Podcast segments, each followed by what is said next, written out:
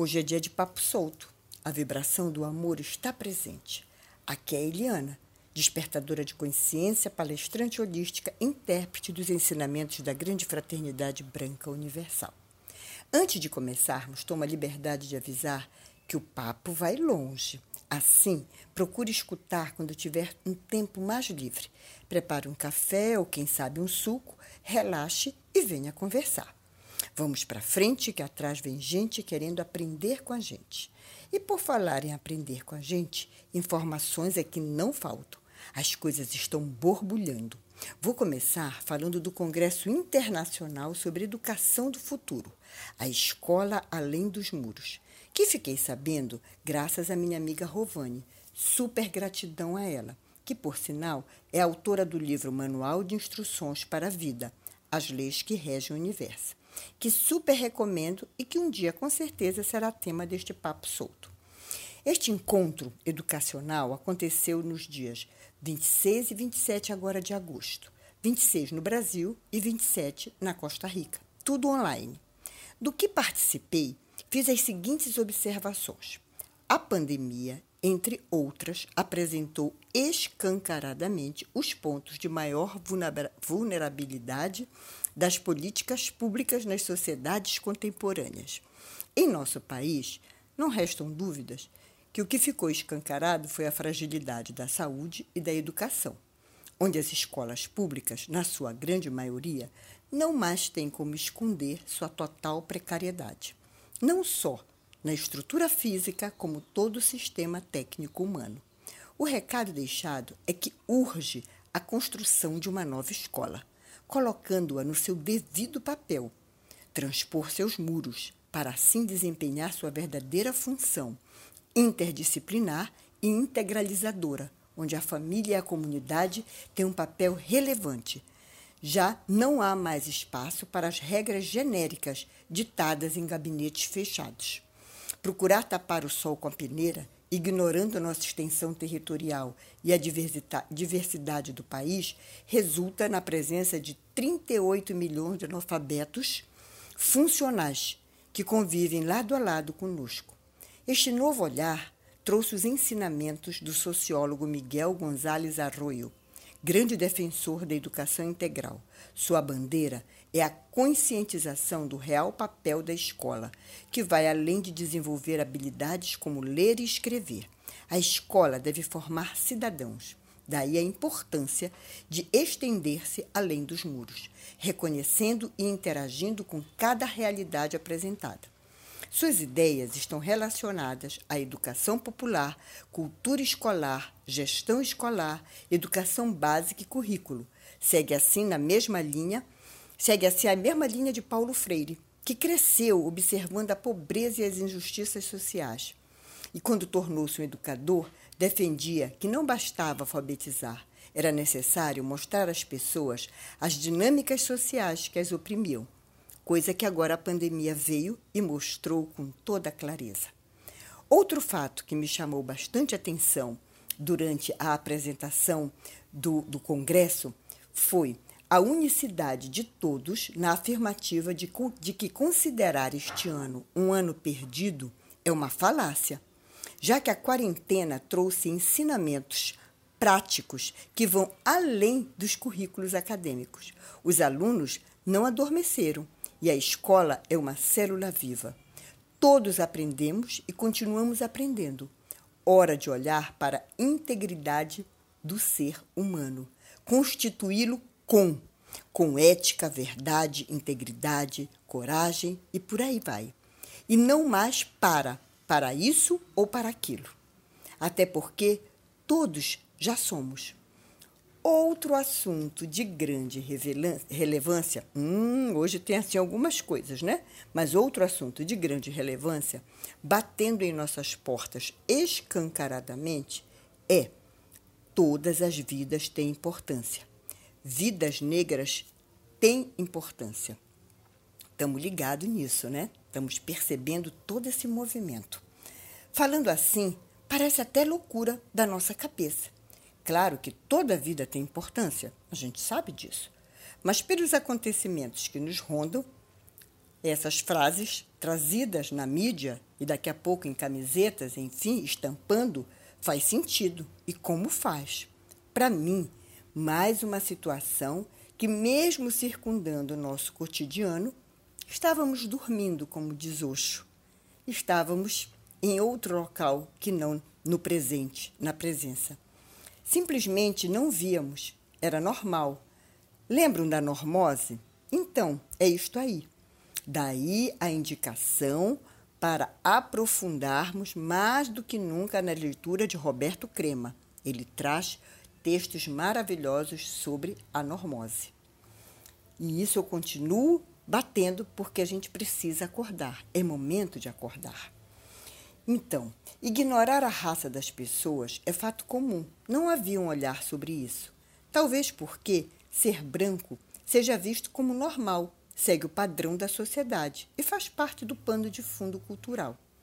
Diante de tudo isso, está ressurgindo com força total o movimento nascido na década de 60, chamado de afrofuturismo, um dos pioneiros deste movimento foi o compositor de jazz, poeta e filósofo cósmico, adorei filósofo cósmico, chamado Herman Paul Blount, que na época usava um, pseudônimo de Sun Ra, onde Sun representava o regente, o poder, a luz, e Ra é o deus da mitologia egípcia, representando o astro-rei. Sun Ra faleceu em 1993. Em 1994, graças ao escritor americano Mark Derry, o afrofuturismo tornou-se de fato um movimento cultural. Fuçando daqui, fuçando dali, em nosso guru Google, encontrei a seguinte descrição sobre o nosso assunto. Aspas. Imagine uma viagem ao futuro com elementos high-tech, mas ao mesmo tempo com toques de ancestralidade. Assim podemos entender o afrofuturismo, movimento pluridisciplinar que utiliza a música, as artes plásticas, a moda, entre outras coisitas mais, e que estabelece o encontro entre a história, o resgate da mitologia e cosmologias africanas com a tecnologia, a ciência e o novo e inexplorado. Fecha, fecha, fecha aspas. E é nesta viagem que a famosa Beyoncé embarcou, lançando no dia 31 de julho o filme por nome Black is King. É um filme musical inspirado em O Rei Leão, para retratar a negritude sob a perspectiva do belo e do conceito do afrofuturismo. O filme quebra o estereótipo da dor e da escravidão. Os negros são protagonistas da própria história, representando sua própria beleza, características negadas a esta população em um mundo de racismo estrutural. Em certo momento, um dos narradores, ao lado de Beyoncé, deixa isso explícito ao dizer, abre aspas, nós sempre fomos maravilhosos. Nos vejo refletidos nas coisas mais sublimes do mundo. O negro é rei, Éramos beleza antes que soubessem o que era a beleza. Fecha aspas. Para mais, é recomendável os quadrinhos do super-herói Pantera Negra que virou o filme, cujo protagonista faleceu no sábado, agora dia 27, deixando um legado inestimável. Vamos seguindo. E o que refletir sobre um padre que, investigado pelo Ministério Público de Goiás, ele, o ministério, descobriu que o padre criou em 2013 uma associação para explorar jazidas, projetos de mineração, onde foram gastos nada mais, nada menos do que cerca de 1,3 milhões. Imaginemos esta quantia sendo usada de acordo com os ensinamentos do amado e inesquecível Mestre Jesus. É de respirar fundo, não é? Minha gente, vamos acordar cientes e conscientes, atenção e foco. Ou fazemos pelo amor ou pela dor. Não esqueçamos, 2020 é regido pelo Sol, nada se esconde deste astro-rei, que também projeta todas as nossas sombras. Simples assim. Aliás, dando uma visitada lá por cima, a semana nos leva a resoluções e conexões. Atenção para o fluir, Mercúrio, Júpiter e Urano dão o tom. Boas resoluções a quem souber buscar as conexões pertinentes aos seus propósitos. Atenção dobrada aos sentidos, para justamente vislumbrar os insights que vão para além da fisicalidade. Estamos na fase da lua crescente, que pede espírito de iniciativa, resiliência e flexibilidade. Surfar na onda energética, conectar-se com a fonte de sua própria sabedoria interior. É importante saber quando persistir e quando fazer correções de rota. Bem, depois destas pontuações do que estava borbulhando por aqui ao nosso meio, que tal irmos agora ao foco do nosso papo de hoje, que é a continuação das cores visitadas no podcast da semana passada. Desta vez, vamos focar na cor ligada ao primeiro dia da semana, domingo, aqui chamado de raio azul. E aí me vem a música de Gilberto Gil, Louvação, que diz assim: Vou fazer a louvação, louvação, louvação do que deve ser louvado, ser louvado. Meu povo, preste atenção, atenção e repare se estou errado. Louvando o que bem merece, deixo o que é ruim de lado e louvo para começar a vida, o que é bem maior, que é o bem maior.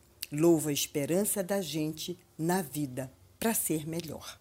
Então, simbora louvando e buscando compreender os ensinamentos que o raio azul nos traz, logo no primeiro dia da semana, domingo.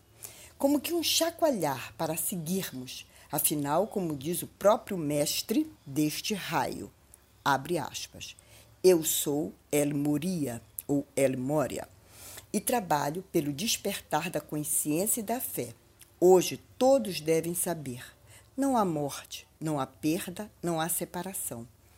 Esses fenômenos devem passar como passam as ondas, e ainda que vocês resistam, sempre haverá ondas e novas ondas e novas espumas e novos momentos de despertar. Portanto, utilizemos-nos do raio azul para fortalecermos nossa coragem, nossa determinação, para que a fé desabroche.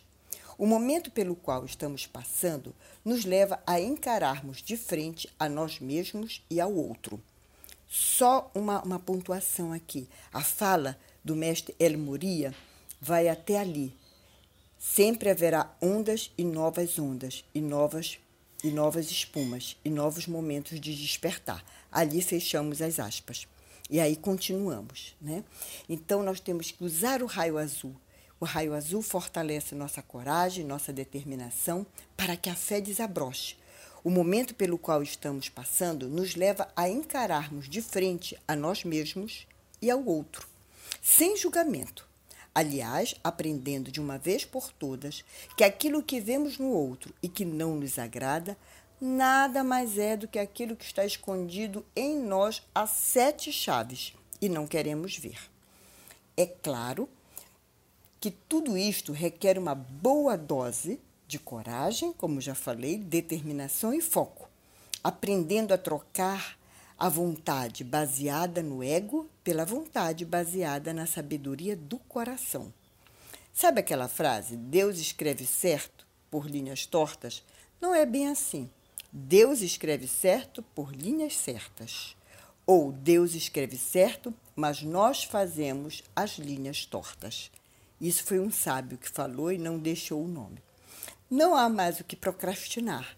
É preciso desenvolver uma nova forma de ver e sentir a vida, aprendendo que não somos marionetes à mercê de um destino criado em nossa mente fantasiosa. Somos, sim, prisioneiros de nossas crenças, apegos e paradigmas. O raio azul vem nos ensinar a compreender todas essas armadilhas que criamos para nós em especial uma que nos fascina, o poder.